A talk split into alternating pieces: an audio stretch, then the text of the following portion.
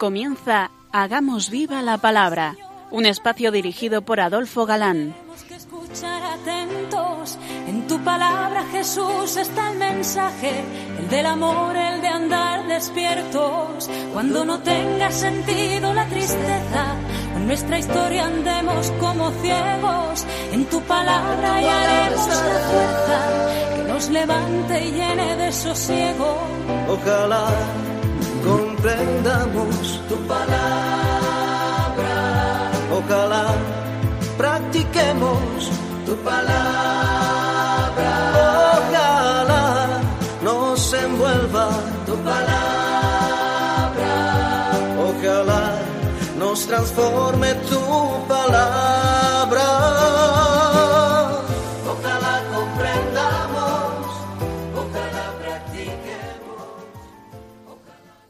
Hola, queridos oyentes. Un día más, en esta emisora de la Madre, nos encontramos con vosotros a través de las ondas y encantados de nuevo de compartir el gozo de disfrutar la escucha de la palabra de Dios, buscando en vuestra compañía su vigencia y fuerza para nuestra vida. Aquí estamos de nuevo, Marta Adolfo. y Ana, dispuestos a pasar esta horita en vuestra compañía. Bienvenidos a nuestro programa Hagamos viva la palabra. Hola amigos, gracias por escucharnos un día más. Eh, retomamos nuestro curso de Historia de la Salvación y llegamos a nuestra última emisión de este curso en el que hemos caminado juntos durante 52 programas.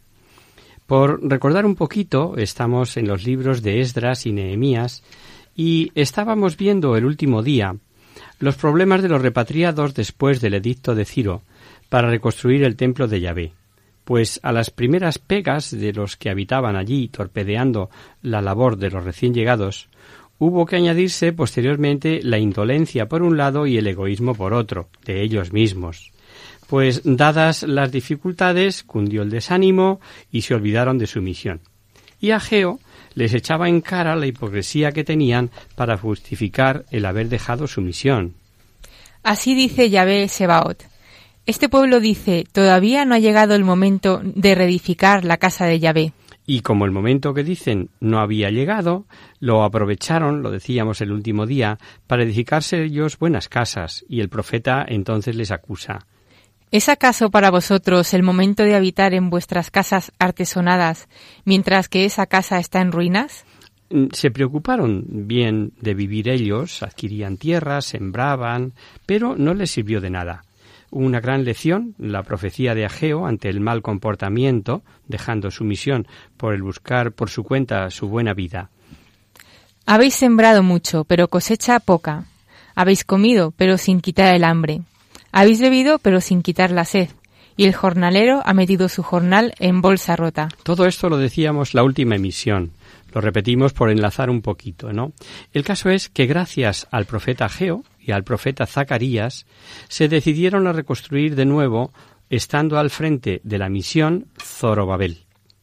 Vuelven a la carga de los samaritanos y consiguen del sátrapa Tatenai, gobernador de Allén del Río, según consta en un documento babilonio, que se interesara por saber quién había autorizado el volver a levantar el templo. Menos mal que, como dice el texto, Los ojos de su Dios velaban sobre los ancianos de los judíos, y no se les obligó a suspender la obra hasta, informado Darío, rey que reinaba entonces, decidiese. Claro que un sátrapa no podía arriesgarse a suspender una obra que había tenido la sensación, la sanción, perdón, de Ciro. Y Tatenai escribió a Darío poniéndole al corriente de todo y alegando que los constructores habían dicho que esa casa estuvo en pie durante muchos años, que la construyó un gran rey y que la destruyó Nabucodonosor porque habían irritado a su Dios y fueron deportados por eso a Babilonia. Pero que Ciro había dado autorización para reconstruir esta casa de Dios. El rey Darío mandó investigar en los archivos y encontró un memorándum bajo el siguiente título. El año primero del rey Ciro ha ordenado Casa de Dios en Jerusalén. Y bajo ese título consta que fue construida como lugar donde se ofreciesen sacrificios. Daban su altura, su anchura, etcétera, etcétera.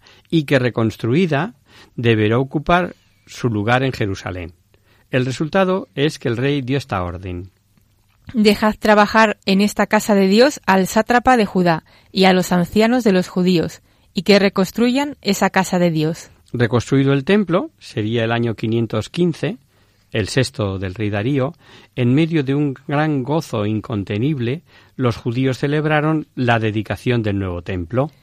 Comieron la Pascua, celebraron con júbilo durante siete días la fiesta de los ácimos. Y algo muy importante, la historia nos ha destacado cuatro liturgias pascuales, como explica el padre croato, relacionadas con el gozo de la experiencia salvífica.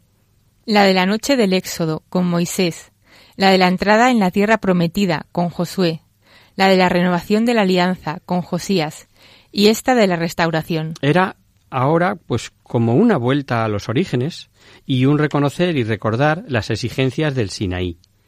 El mensaje fue avanzando de Pascua en Pascua y en este tiempo es significativo lo que pedía para los judíos el profeta de entonces, Zacarías. Así dijo Yahvé, juicio fiel, juzgad, y amor y compasión practicad, cada cual con su hermano. Otro profeta, que alentó la reforma de Esdras, abarcaba a matrimonios mixtos, a divorcios y a diezmos. Fue el profeta Malaquías. Su conocido oráculo es memorable. Desde donde sale el sol hasta el ocaso, es grande mi nombre entre las gentes y en todo lugar ha de ofrecerse un sacrificio a mi nombre, un sacrificio humeante y una oblación pura. El oráculo salía al paso a los mezquinos sacrificios que ofrecían en Jerusalén antes de la llegada de Esdras. Dios sé que se la ofrecían, eh, se le venían ofreciendo lo cojo, lo malo, lo enfermo, algo así como nos pasa tantas veces a nosotros, que ofrecemos a Dios lo que posiblemente Dios no nos pide y le negamos lo que sí nos pide, cada cual sabemos, ¿verdad? Sin duda que la profecía es eh, universalista, anuncia un nuevo estado de cosas en tiempos mesiánicos y, aunque ha sido objeto de varias interpretaciones, a nosotros nos interesa saber que la tradición cristiana ha visto en ella un cumplimiento en esta profecía del sacrificio de la Eucaristía. Eucaristía que ser realmente el cuerpo de Cristo recibe constantemente adoración en espíritu y verdad. El final del libro de Esdras nos narra los sentimientos de este extraordinario judío. Llorado, llorando, perdón, y posternado ante la casa de Dios confesaba. Yahvé, Dios de Israel, justo eres, pues un resto nos hemos salvado. Aquí estamos ante ti con nuestro delito, pues por su causa nadie resiste en tu presencia. Quizá en este momento, y por refrescar vuestra memoria, queridos oyentes, venga bien hacer una especie de pequeño resumen de lo que hemos ido analizando día tras día, programa tras programa, en esta historia de la salvación a través de los libros históricos del Antiguo Testamento. Hicimos una breve introducción a Sagrada Escritura con todo aquello de la ley del texto, del contexto, del marco histórico, que tan bien nos ha ido sirviendo luego, ¿no? Etcétera, etcétera. Y con la determinación de buscar ese hilo de oro de la historia de la salvación que arrancamos del Génesis, del protoevangelio, en Génesis 3.15, cuando nada más cometerse el primer pecado, el Señor anuncia ya la salvación. Enemistad pondré entre ti y la mujer, entre tu linaje y su linaje. Él te pisará la cabeza mientras tú acechas su calcañar pasaje, como sabéis, súper conocido, ¿no? Vimos después todo el Pentateuco. Génesis, Éxodo, Levítico, Números y Deuteronomio. Por supuesto, a grandes rasgos, con toda la historia de los primeros patriarcas, empezando por Abraham y culminando con Moisés, el gran caudillo y legislador que conduce al pueblo hacia la tierra prometida. Y a continuación... Analizamos el libro de Josué. El libro de Josué narra la conquista de la tierra prometida, llevada a cabo después de la muerte de Moisés por Josué, el nuevo caudillo y sucesor de Moisés. Se divide este libro en dos partes, de las cuales la primera hasta el capítulo 12 relato, relató, vimos despacito, ¿verdad? El paso de Jordán, la toma de Jericó, aquellas batallas de Ají y Gabaón y otros sucesos relacionados con la ocupación del país. Y la segunda etapa, del el 13, del capítulo 13 al 22, trata del reparto de la tierra de Canaán entre las doce tribus que la recibieron en suerte. Y termina, como el Deuteronomio, con la renovación de la alianza que vamos a leer, aunque sea un poquito larga, merece la pena porque es interesantísimo. Josué convocó a todo Israel, a sus ancianos, sus jefes, sus jueces, sus escribas, y les dijo, Yo ya soy viejo, avanzado en días, y vosotros habéis visto todo lo que Yahvé, vuestro Dios, ha hecho en atención a vosotros con todos estos pueblos. Pues Yahvé, vuestro Dios, era el que combatía por vosotros. Mirad, yo os he dado por suertes como heredad para vuestras tribus esos pueblos que quedan por conquistar, así como todos los pueblos que yo exterminé para el Jordán, desde el Jordán hasta el mar grande de Occidente. Yahvé mismo, vuestro Dios, los arrojará delante de vosotros, los expulsará de delante de vosotros, y vosotros tomaréis posesión de su tierra, como os lo he prometido Yahvé, vuestro Dios.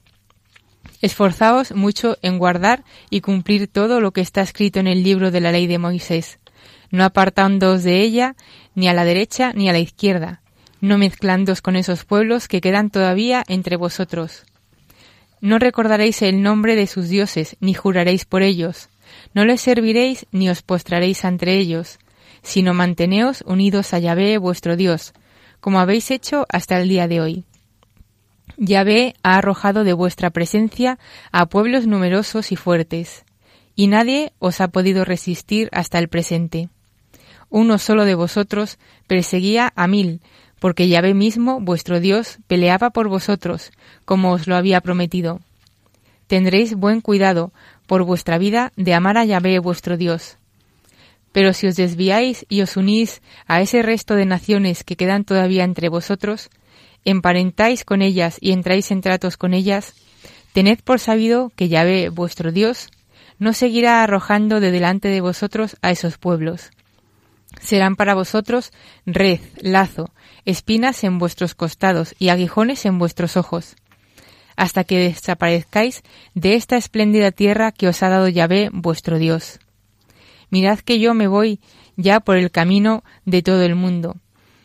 Reconoced con todo vuestro corazón y con toda vuestra alma que de todas las promesas que Yahvé vuestro Dios había hecho en vuestro favor, no ha fallado ni una sola.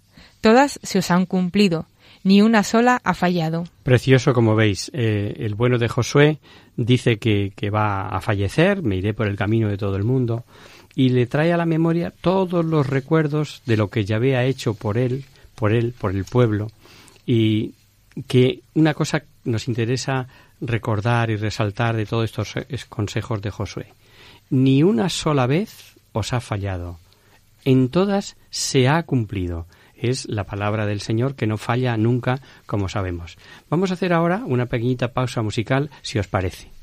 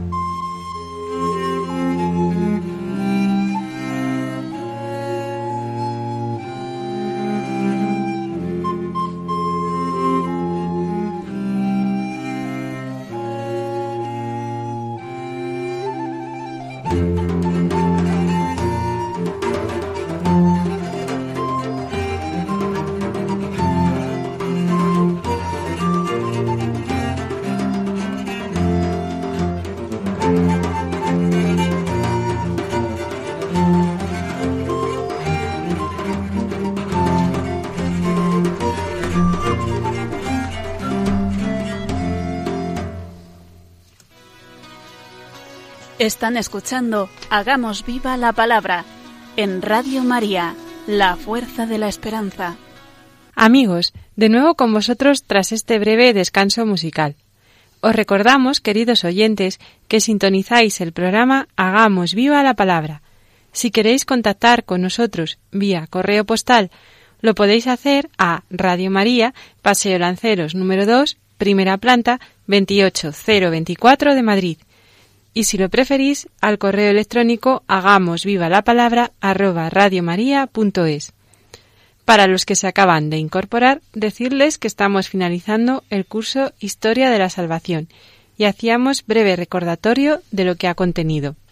Efectivamente, eh, nos quedábamos antes del descanso hablando concretamente del libro de Josué. El título, decíamos, no quiere decir que Josué mismo sea el autor del libro, sin embargo, hay indicios de que el conquistador hiciera uso del arte de escribir. En su capítulo 24 se lee, por ejemplo, Josué escribió estas palabras en el libro de la ley de Dios. Tomó luego una gran piedra y la plantó allí, al pie de la encina que hay en el santuario de Yahvé. La tradición judía y muchos santos padres le atribuyen a él mismo la composición del libro mientras que los modernos en su mayoría sean de opinión contraria, sosteniendo que el autor no fue Josué, sino otro escritor que utilizó relatos y documentos escritos por Josué y otros en tiempos de la ocupación de Canaán. El libro fue redactado antes del establecimiento de la monarquía en Israel, pues al tiempo que escribía estaban eh, los gabaonitas todavía al servicio del santuario. En Josué capítulo 6 leemos pero a Rahab, la prostituta, así como a la casa de su padre y a todos los suyos, Josué los conservó con vida. Ella se quedó en Israel hasta el día de hoy, por haber escondido a los emisarios que Josué había enviado a explorar Jericó. Por lo que Rahab y su familia vivían aún al tiempo de la composición del libro. Esta observación permite suponer que el libro fue escrito al menos por un contemporáneo de Josué, el objeto del libro de Josué es mostrar la fidelidad de Dios en el cumplimiento de su promesa de dar al pueblo la tierra de Canaán. Los datos del libro de Josué son confirmados indirectamente por las tablas cuneiforme del archivo de Tel Anmarná, las que mm, describen la situación política de entonces de la misma manera que el libro sagrado.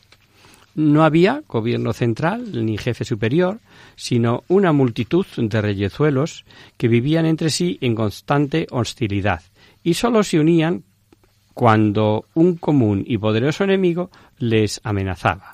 A continuación analizamos jueces. Efectivamente, el libro de los jueces contiene la historia del periodo transcurrido entre la muerte de Josué y la judicatura de Samuel, o sea, hasta la implantación de la monarquía se llamaba Libro de los Jueces porque sus protagonistas desempeñaban el cargo de jueces, que era idéntico con el cargo de gobernador o de rey, pues en todo el Antiguo Testamento juzgar es sinónimo de reinar. Fueron en realidad caudillos, los caudillos del pueblo de Israel en este periodo eh, que hemos indicado. Dios solía llamarlos directamente en tiempos de suma necesidad para que librasen a su pueblo de sus opresores. Una vez vencidos los enemigos, se habían desempeñado por regla general las funciones de gobernantes, sea en su tribu, sea en todo el pueblo. Por eso, antes de formular juicio u opinión sobre la conducta de los jueces de Israel, debemos tener muy presentes que estos fueron puestos por Dios, como se ve en el discurso de San Pablo en la sinagoga de Antioquía de Pisidia, a fin de abstenernos de condenar lo que el mismo Dios había dispuesto. Habiendo exterminado siete naciones en la tierra de Canaán, les dio en herencia su tierra por unos 450 años. Después de esto les dio jueces hasta el profeta Samuel. El libro de los jueces se divide como en tres grandes partes. En la primera eh, se describe la situación política y religiosa que reinaba inmediatamente antes del periodo de los jueces. La segunda contiene la historia de los jueces y la tercera narra dos episodios que se refieren a los, la idolatría de los de la tribu de Dan y la corrupción de los benjaminitas, y que dan saludable idea de los extravíos de que somos capaces los hombres si nos guiamos por nuestros propios impulsos. No conocemos el autor del libro, aunque en general se cree que el profeta Samuel fue el que le dio la forma literaria que hoy tiene. No es difícil establecer el tiempo de su composición. El autor da por supuesto el comienzo de la monarquía en Israel, la cual es considerada como un gran beneficio para el pueblo y goza todavía de gran prestigio. Todo esto prueba que el libro fue redactado en los primeros años del rey Saúl. Eh, la enseñanza.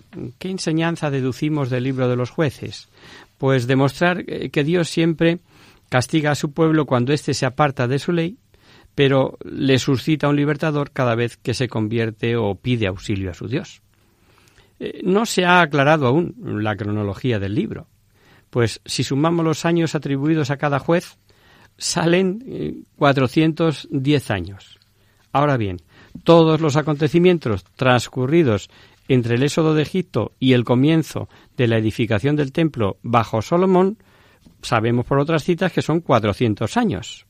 Si de estos 400 años eh, quitamos los 410 atribuidos a jueces, quedan para los demás acontecimientos solo 70 años, lo cual es imposible. Eh, la solución de esta dificultad consiste en admitir, y es lo más eh, plausible, que algunos de los jueces reinaron simultáneamente en diversas regiones del país. A continuación vimos el libro de Ruth.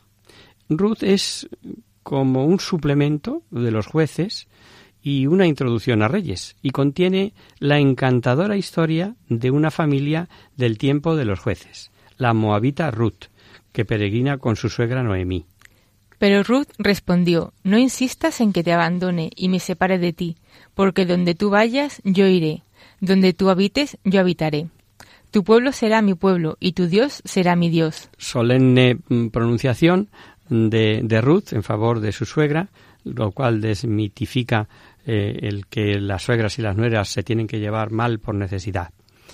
van ambas desde el país de Moab, la patria de Ruth, a Israel y se casa con Boot, un rico pariente de su marido, que en virtud de la ley del levirato, los dos, mm, Boot y Ruth, aparecen, eh, si buscáis en el capítulo 1 de San Mateo, en la genealogía de Cristo. No se sabe exactamente cuándo se escribió esta preciosa historia del tiempo de los jueces, que trata de los antepasados de David.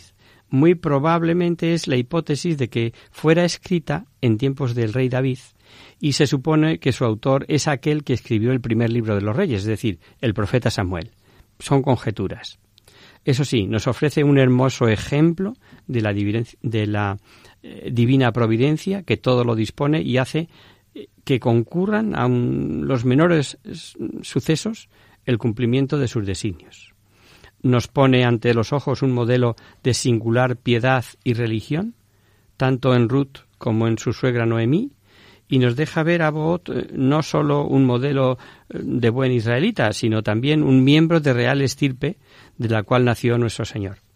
Puede verse este librito eh, también una recomendación en el matrimonio de la ley del levirato, que hace alusión el libro del Deuteronomio. Ya sea el levirato propiamente dicho, ya sea el levirato en sentido propio, como es el caso de Boot con Ruth. A continuación acometimos la historia de la monarquía, con primera de Samuel, segundo de Samuel y primero y segundo de Reyes. Estos cuatro libros, dedicados a la monarquía, eh, se refieren a la monarquía de Israel y de Judá, que duró unos 450 años, ante el cautiverio de Babilonia. Los dos primeros que hemos llamado primero y segundo de Samuel, como bien decía Marta, relatan la historia de Israel desde el nacimiento de Samuel hasta la muerte de David. El primero comienza narrando la historia de Eli y Samuel, eh, que fue el último de los jueces, y el establecimiento de la monarquía en Israel. Y en la segunda parte refiere el fin de Saúl, el primer rey, que nos salió un poquito rana, y el advenimiento de David. El libro segundo está dedicado por entero al reinado del rey profeta. El autor de estos libros es desconocido. El texto hebreo pone el nombre del profeta Samuel al frente de ambos libros. Es realmente muy probable que gran parte del primero provenga de Samuel, pero hay que fijar su redacción definitiva, y esto ya es un síntoma, en el tiempo mm, de, después de David, para entendernos, ¿no? El objeto que se propone el autor, sea el que fuere, es mostrar principalmente la fidelidad de Dios en sus promesas y la divina providencia en la vocación de David. Al mismo tiempo, quiere el autor trazar una imagen del rey David ejemplar en contraste con Saúl, a quien no es lícito imitar. San Jerónimo, el que tradujo, como sabéis, la Biblia al latín, encarece la lectura de estos libros porque es fácil comprender su contenido y sacar las enseñanzas que Dios mediante ellos pone ante nuestros ojos y nuestro corazón. Esta divina historia es como un bosquejo de todo cuanto ha sucedido en el mundo desde aquel tiempo hasta hoy. Los nombres cambian, el mensaje es el mismo, pues se descubre por todas partes la providencial, paternal, poder y sabiduría eterna que todo lo dispensa y ordena al cumplimiento de sus altos designios. En cada página se nos muestra al Señor como un Dios santo, beatífico, misericordioso, siempre pronto a perdonar las faltas de los que nos arrepentidos, de los que arrepentidos recurrimos a su clemencia. El personaje que se destaca en toda esta historia es David, como os decía, el gran amigo de Dios, figura de Cristo y del que descendió según la carne. Es mm, sucesor de David. Y como entidad territorial y política unificada, el Reino Unido de Israel existió pues desde aproximadamente el 1030 antes de Cristo hasta el 928. Él mismo eh, implicó la unión de todos los territorios habitados por las doce tribus de Israel en un, área que actualmente corresponde al moderno Estado de Israel, los territorios palestinos, parte del reino de Jordania. Los reinos, eh, los reyes de Israel en tiempos de la monarquía unida son Saúl, David y Salomón. Estos tres nada más. A la muerte de Salomón, como sabéis, ya se divide el reino. Y diez tribus van al norte, mm, llamado el reino de Israel, eh, que se negaron a aceptar a Roboán, el hijo de Salomón, como su rey. Y la rebelión contra Roboán surgió después de que él se negara a aligerar la carga de los impuestos y servicios que su padre había impuesto a sus súbditos. Jeroboán, que no era de la descendencia de David, fue enviado a Egipto por los descontentos. La tribu de Efraín y todo Israel se levantó al grito de Cada uno a sus tiendas, oh Israel. Roboán huyó a Jerusalén y en el año 930 a.C. Jeroboán fue proclamado rey de todo Israel en Siquén. Y después de la vuelta de Siquén, al principio solo la tribu de Judá permaneció fiel a la casa de David. Poco después, la tribu de Benjamín se unió a Judá. El reino del norte siguió siendo llamado reino de Israel, mientras que el reino del sur fue llamado reino de Judá. Siquén fue la primera capital del Reino del Norte. Todo esto ya lo sabéis. ¿eh? Estamos haciendo un rapidito repaso por eh, ver en el último día eh, todas las cosas que hemos ido viendo. ¿no?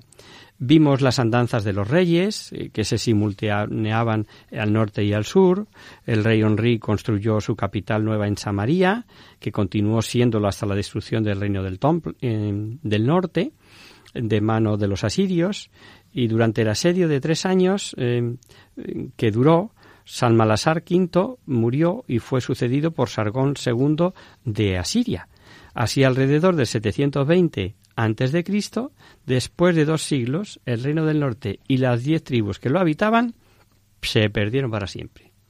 El reino de Judá existió como Estado independiente eh, durante 344 años, es decir, hasta el 586, cuando fue conquistada por el imperio babilónico y sus habitantes fueron deportados a Babilonia.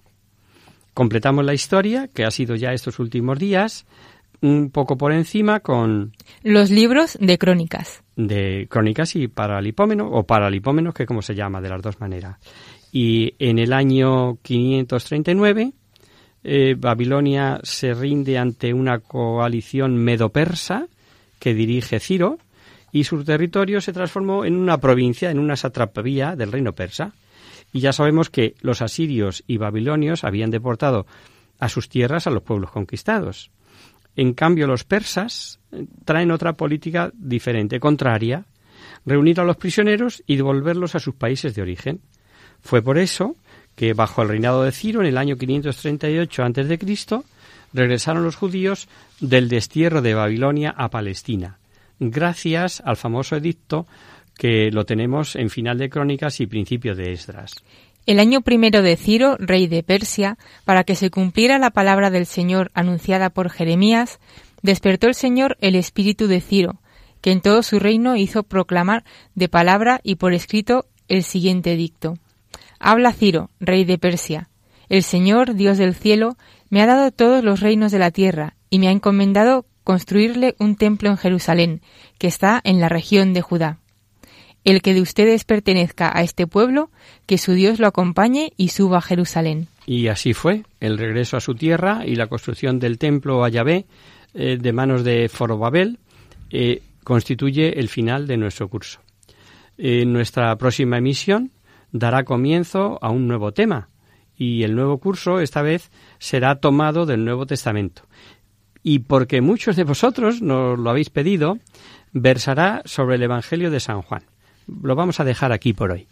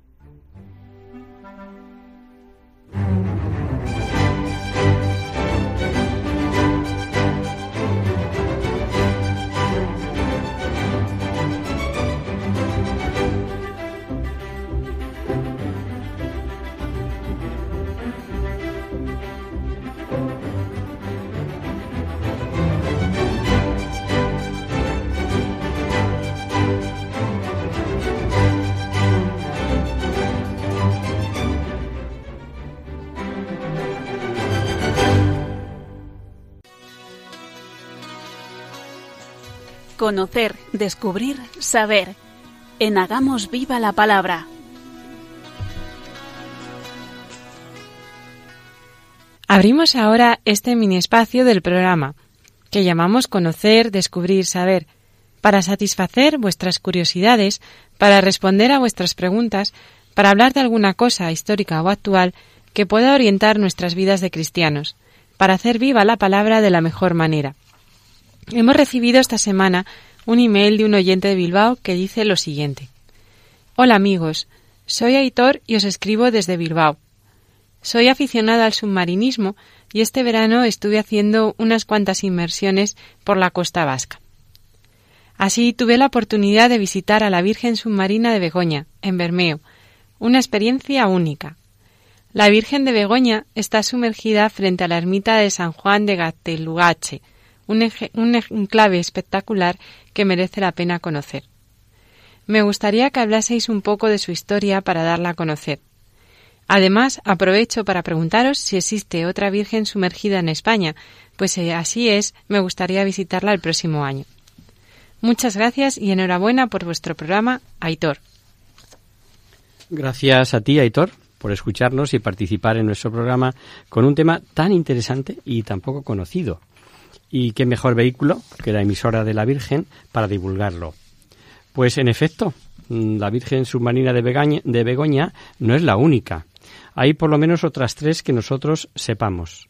La Virgen del Carmen en Málaga, la Virgen de la Palma en Algeciras y la Virgen del Toro en Menorca.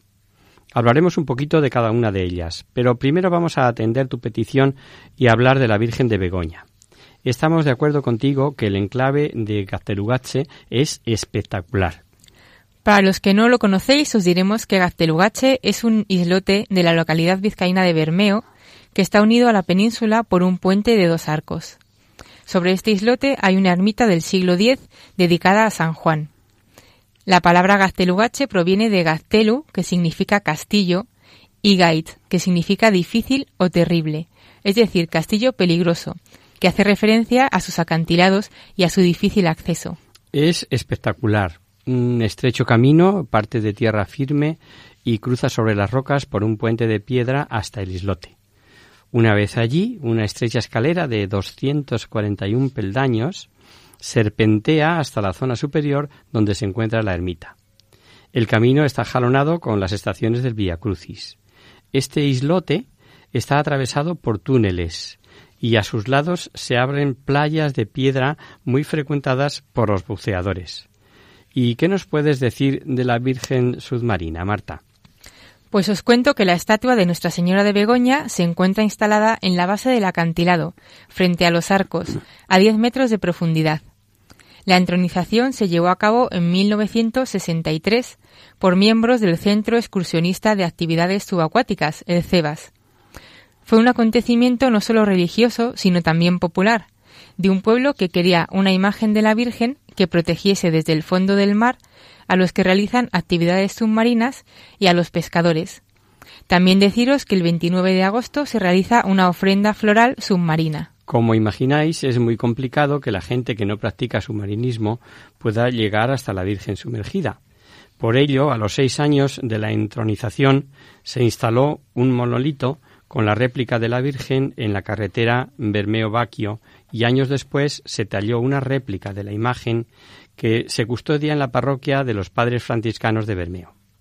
Por último, en el aniversario de 50 años de la entronización, el Centro mm, Excursionista de Actividades Subacuáticas, el CEBAS, como hemos dicho, señalizó el lugar exacto mediante la colocación de una boya marítima. Esta Virgen submarina es la de mayor tamaño eh, de todas las que se encuentran sumergidas en nuestras aguas. Para que os hagáis una idea, ¿cuáles son sus dimensiones, Marta? Fijaos, la talla de la Virgen de Begoña mide un metro veinte y pesa 850 kilos, ya que está rellena de plomo. Se encuentra a 10 metros de profundidad, como hemos dicho antes, para poder ser observada por los submarinistas que con marea baja pueden verla sin gran esfuerzo. La Virgen Submarina de Gattelugache es considerada, junto con la del Cristo de los Abismos, como una de las mayores imágenes sumergidas del mundo. Aunque tu consulta, amigo autor, se refería a las vírgenes sumergidas en las costas españolas, creo que merece la pena hablar también de esta otra imagen. ¿Que dónde se encuentra, Marta? Pues en Italia, en Génova, y es el Cristo de los Abismos que se encuentra en la bahía de San Fructuoso, en Génova, a unos 15 metros de profundidad. Esta gran estatua de bronce de dos metros y medio de altura fue diseñada por el escultor Guido Galetti. La obra representa a Cristo vestido con túnica hasta los pies y con los brazos abiertos y hacia arriba. La estatua es de una enorme belleza, pues al contemplarla se puede sentir la presencia de Cristo que nos llama y nos espera con los brazos abiertos. El Cristo de los Abismos fue sumergido en 1954 por encargo de Dulio Marcante, uno de los pioneros del submarinismo italiano, en recuerdo de su amigo Darío Gonzati, fallecido durante una inmersión. Hay que decir también que el material utilizado para construir la estatua provenía de objetos donados por buzos y marineros, medallas, campanas, elementos navales, incluso hélices de la Armada de los Estados Unidos, como muestra de apoyo para la realización de este ambicioso proyecto. El Cristo de los Abismos fue bendecido en el año 2000 por el Papa Juan Pablo II y es muy querido por los lugareños que organizan el 15 de agosto una procesión submarina. Para aquellos que no pueden bucear, existe una réplica de la estatua en la iglesia de San Fructuoso. Y vamos ahora, eh, Aitor, a, a, responder a tu consulta sobre las otras vírgenes sumergidas en aguas españolas. Y vamos a comenzar por la Virgen del Carmen. La devoción a la Virgen del Carmen patrona de los marineros, pescadores y submarinistas, está muy, muy arraigada en Málaga, que también cuenta con una mm, Virgen submarina. ¿Dónde exactamente? La imagen de la Virgen del Carmen está sumergida en una gruta subacuática frente a las playas de la Malagueta. Una huella indica el punto exacto en el que se encuentra el pequeño altar marino donde permanece la imagen. Está hecha con el bronce de las hélices de viejos barcos y fue sumergida el 8 de diciembre de 1981, a raíz de la promesa de un submarinista que salvó la vida tras sufrir un grave accidente laboral. Los buzos de la asociación Nuestra Señora del Carmen la sacan del mar en procesión rodeada de barcos el domingo siguiente al 16 de julio, que como sabéis es la festividad de la Virgen del Carmen, y la colocan en un pequeño trono de playa de plata, perdón, en la playa. De ahí la llevan a la iglesia de San Gabriel, donde se celebra una misa. Después regresa a la playa de la Malagueta y tras una procesión marítima en la que se encuentra con la Virgen del Carmen del barrio malagueño del Perchel, vuelve a ser sumergida en el mar. Otra de las vírgenes sumergidas en costas españolas, a la que hemos aludido antes, es la Virgen de Toro, patrona de Menorca, en las Baleares. Y la devoción de los menorquines a esta advocación de la Virgen es antiquísima. ¿Nos ilustra sobre ello, Marta? Pues está envuelta en la leyenda. La historia cuenta que con motivo de la invasión musulmana del año 711, los menorquines escondieron la imagen, permaneciendo oculta y olvidada durante más de cinco siglos. En 1287, tras la Reconquista, un fraile vio durante varios sábados seguidos una luz resplandeciente en la cumbre de un monte. Dio cuenta del suceso a su superior y se organizó una procesión para subir al cerro a unas sabiendas de que en esa zona merodeaba un toro bravo que impedía el paso a cuantos querían acercarse.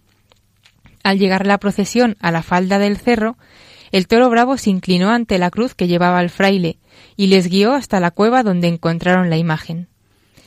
Desde entonces se conoce aquel cerro como Monte Toro y la imagen encontrada como la Virgen del Toro. No hace mucho se sumergió una réplica de la Virgen del Toro, patrona de Menorca, como hemos dicho, frente a la ciudadela de la isla, que fue colocada en un trono submarino a 30 metros de profundidad. Y nos queda por último hablar de la Virgen de la Palma, patrona de Algeciras, que también cuenta eh, con una imagen submarina. ¿Qué sabemos de ello? Según la tradición, a principios del siglo XVIII, un barco procedente de Italia tuvo que refugiarse en la bahía de Algeciras debido a un fuerte temporal. Este barco llevaba en su cargamento una Virgen de mármol para una iglesia de Cádiz. Tras amainar el temporal, se preparó para continuar su viaje, pero se levantó un fuerte viento y un gran oleaje que se lo impidieron. Este hecho se repitió unas cuantas veces, cada vez que intentaba zarpar. En uno de estos intentos sufrió algunas averías y tuvo que transbordar su cargamento a otro barco. Y a este otro barco le ocurrió exactamente lo mismo. Cada vez que intentaba su viaje a Cádiz tenía que aplazarlo o volver a la bahía por otra causa. Tanto se repitió el hecho que la gente empezó a comentarlo, y al enterarse de que llevaba una imagen de la Virgen quisieron verla. La Virgen de mármol policromado estaba representada con una palma en su mano derecha y el Niño Jesús en la izquierda. Los lugareños recordaron que cuando la ciudad de Algeciras fue tomada en 1344 por el rey Alfonso XI, este consagró la mezquita mayor como iglesia católica, con el nombre de Santa María de la Palma, por ser aquel día Domingo de Ramos. Tras estos sucesos, la imagen se quedó en Algeciras y desde entonces es la patrona de la ciudad. Y otra vez como antes, una copia hecha en piedra está sumergida en las aguas de la bahía los submarinistas de la Federación de la Sociedad eh, Federada de Pesca, el Mero, se encargan de controlar su estado y su posible desplazamiento a causa de las corrientes marinas. El 15 de agosto, los buzos la rescatan de las aguas y en procesión marítima le llevan a la playa del Rinconcillo y la colocan en un altar donde es visitada y venerada por los algecireños. Por la tarde se celebra una misa en su honor y se vela la imagen durante dos noches hasta su vuelta a las aguas. Esperamos haber satisfecho tu curiosidad, querido amigo Aitor. Como siempre, quedamos a tu disposición y a la de todos vosotros, queridos oyentes. Esperamos vuestras cartas para cualquier aclaración o cualquier otra consulta. Y hasta aquí, queridos amigos, el programa de hoy. Os dejamos con nuestra sintonía y os recordamos que si queréis dirigiros al programa para cualquier duda, aclaración o sugerencia, participando en el espacio Conocer, Descubrir, Saber, estamos a vuestra total disposición y encantados de atenderos en la siguiente dirección. Radio María, Paseo Lanceros número 2, primera planta, 28024 de Madrid. O bien, si lo preferís, al correo electrónico hagamos viva la palabra arroba radiomaria.es. El próximo miércoles, como sabéis, está el programa del Padre Jesús Silva que alterna con nosotros. Tus palabras, Señor, son espíritu y vida. Por tanto, nosotros nos encontraremos de nuevo dentro de, de 15 días, si Dios quiere. Con un programa en el que comenzaremos el estudio del Evangelio de San Juan, como os adelantábamos, y que es un verdadero tratado de Cristología. Ya lo veréis. Hasta el próximo día, amigos. Hasta el próximo día. Hasta dentro de 15 días.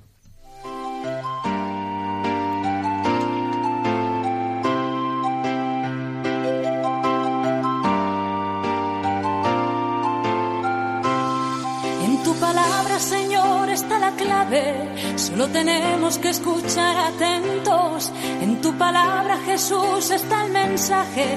El del amor, el de andar despierto. Así concluye Hagamos viva la palabra con Adolfo Galán. Andemos como ciegos. En tu palabra y haremos la fuerza que nos levante y llene de sosiego.